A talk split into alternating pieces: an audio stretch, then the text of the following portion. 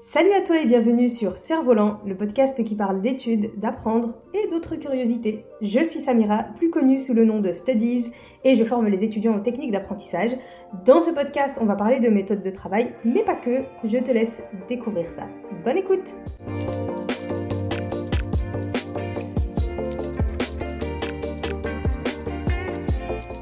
Et salut à toi et bienvenue dans ce nouvel épisode du podcast Cerf-Volant. Épisode bien particulier où on va parler d'une illusion, d'une théorie. Bon, l'illusion, c'est moi qui ai donné ce nom à cette illusion, mais tu vas voir que le nom, il est assez bien choisi et on va parler d'un tueur de projet. On va parler de quelque chose dont on a tous déjà été victimes. Et une fois que tu comprends la réalité derrière cette illusion, j'ai presque envie de te dire que tu vas en guérir et que ça ne va plus vraiment te toucher. Et cette illusion, c'est l'illusion que j'aime appeler l'illusion de Superman. En quoi ça consiste? Tu connais Superman normalement. Si tu connais pas, c'est un super-héros de DC Comics, si je ne me trompe pas. Et c'est l'histoire euh, d'un jeune extraterrestre qui a été élevé par des terriens et il se rend compte qu'il a un super pouvoir qui s'est volé. Enfin bref, tu connais l'histoire de Superman. Et cette illusion, l'illusion de Superman, c'est l'illusion selon laquelle on a besoin d'avoir un talent particulier et quelque chose d'unique au monde pour pouvoir briller sur cette terre. Et cette image, elle est particulièrement véhiculée dans les films d'action et de super-héros, d'où le nom d'illusion de Superman, genre j'ai un pouvoir que personne d'autre n'a.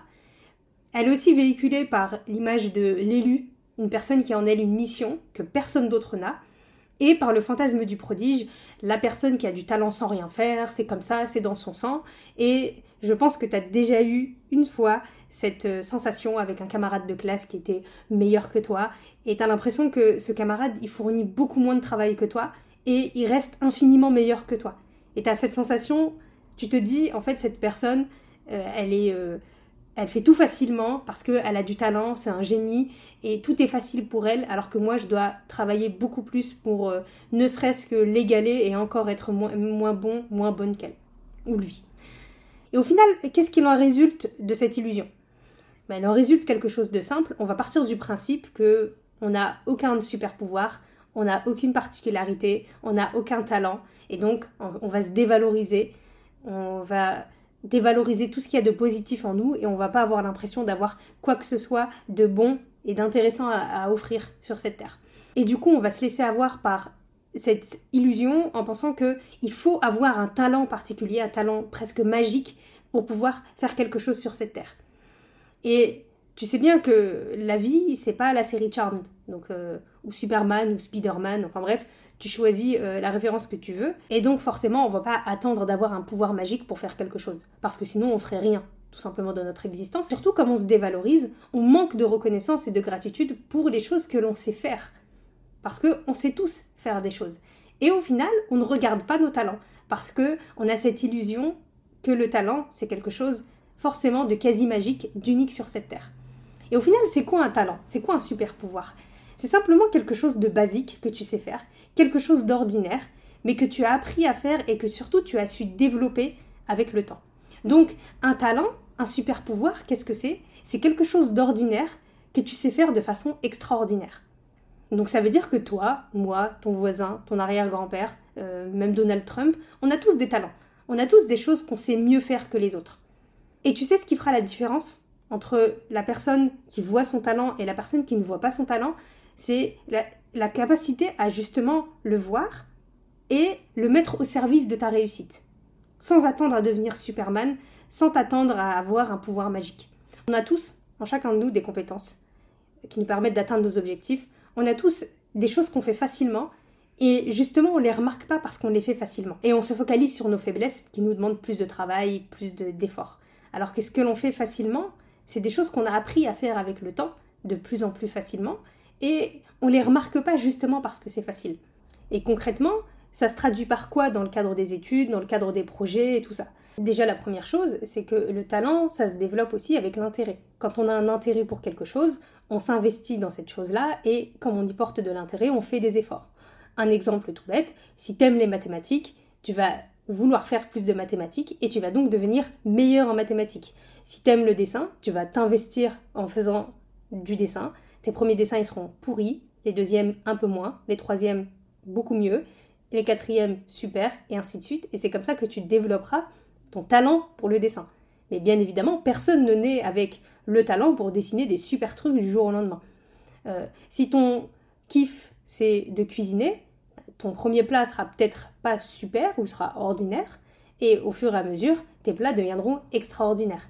Et c'est comme ça qu'on développe un talent finalement. C'est en rendant quelque chose d'ordinaire extraordinaire, mais c'est surtout parce qu'on y trouve un intérêt. Et quand tu es dans le cadre des cours, quand tu es dans le cadre des études, ça se voit tout de suite. Tu as des matières que tu préfères par rapport à d'autres. Est-ce que c'est quelque chose de grave? Non, c'est juste parce que tu as plus d'intérêt dans certains domaines que dans d'autres. Et donc, tu vas devenir meilleur dans ces matières-là, et forcément, les efforts seront à mettre sur les autres matières pour que quand même tu gardes un petit peu le cap dans tes études, que tu réussisses à avoir la moyenne, ne serait-ce que pour euh, passer ton année. Mais est-ce que ça veut dire qu'il faut qu'on soit talentueux partout? Bien évidemment que non. C'est pas grave si au final, dans une ou deux matières, tu sens que tu es un peu moins doué parce que finalement, tu as moins d'intérêt dans ces matières-là. Est-ce que ça fait de toi quelqu'un de pas doué? Pas du tout. C'est juste que tes centres d'intérêt sont ailleurs. Et ça, ça va se voir au fur et à mesure des études parce que tu vas avoir une sorte de chemin en entonnoir. Au fur et à mesure que tu avances dans les études, on va te demander de te spécialiser parce que tu ne peux pas tout faire tout le temps. Au collège et au lycée, tu fais pas mal de matières différentes, tu fais de l'histoire, tu fais des maths, tu fais de la physique, et au bout d'un moment, dans tes études universitaires, ou même avant, on te demande de te spécialiser, de choisir une voie dans laquelle tu vas euh, te spécialiser. Donc tu auras plus des matières aussi diversifiées, mais tes matières resteront dans le cadre d'un parcours bien spécifique. Et là, tu pourras exprimer tout ton talent, tu deviendras de plus en plus talentueux d'ailleurs, parce que tu commenceras à acquérir des connaissances et des compétences que les autres n'auront pas. Pour t'illustrer cet exemple, je vais te prendre l'exemple du cake designer. Tu t'imagines un entonnoir, en haut de l'entonnoir, on est très nombreux parce qu'on sait tous, quasiment tous du moins, faire un gâteau. Et on connaît quasiment tous les ingrédients de base pour faire un gâteau. C'est relativement simple, rien de compliqué. Par contre, plus tu descends dans l'entonnoir, et moins il y a de monde, parce que ça demande de plus en plus d'implication et d'efforts pour pouvoir descendre dans la spécialisation du gâteau. Donc, euh, si par exemple tu as envie de savoir faire euh, des nappages, euh, des ganaches et tout ça, bah forcément ça va te prendre un peu plus de temps de travail pour apprendre à faire ce genre de choses. Si tu sais pas faire un glaçage, moi par exemple, je suis en haut de l'entonnoir, je sais faire un gâteau, basta, ça s'arrête là. Je sais pas faire de, de glaçage, je sais pas faire de glaçage, de nappage, enfin ce genre de choses. Et par contre, il y a des gens qui arrivent à en faire. Puis quand tu descends dans l'entonnoir, tu as des personnes qui arrivent à faire euh, des petites décorations, qui arrivent à, faire des portions plus petites, qui arrivent à faire des dessins, ainsi de suite. Puis ensuite, quand tu descends encore plus dans l'entonnoir, tu as les cake designers. Tu as des gens qui te font euh, des monuments avec un gâteau. Euh, ça me fait penser à cette femme turque sur Instagram qui, qui fait plein de gâteaux, mais c'est des trompe-l'œil. Donc elle peut dessiner une pastèque, elle peut dessiner une main qu'elle coupe. Et au final, en fait, c'est un gâteau, le truc. Donc euh, là, elle est dans le, elle est dans la quintessence de son talent, cette femme-là. Et c'est ça qui est beau. C'est ça qui fait qu'elle est le Superman de sa discipline. Parce que c'est quelque chose d'ordinaire qu'elle a transformé en quelque chose d'absolument unique, parce qu'elle a travaillé ça pendant des années. Et c'est ça le talent. C'est pas un pouvoir magique. C'est pas quelque chose que toi tu as et que personne n'aurait. C'est pas une mission que toi tu aurais et que personne d'autre n'aurait. Le talent, c'est une compétence que tu décides de développer, dans laquelle tu décides de t'investir et qui fera de toi quelqu'un de talentueux dans ce domaine-là.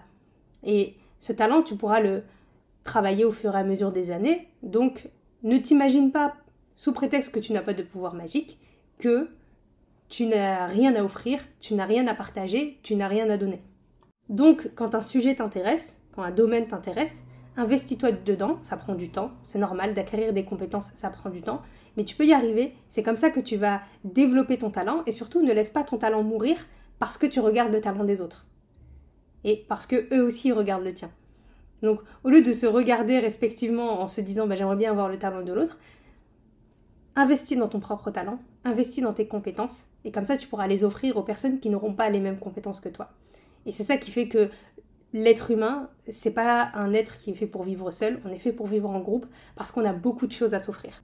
Voilà, j'espère que ce petit épisode assez court t'a plu sur cette question de l'illusion de Superman et surtout sur la question du talent, sur le fait que tu quelque chose à offrir, c'est évident.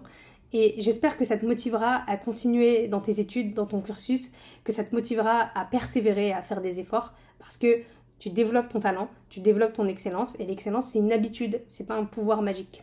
Voilà, j'espère que cet épisode t'a plu.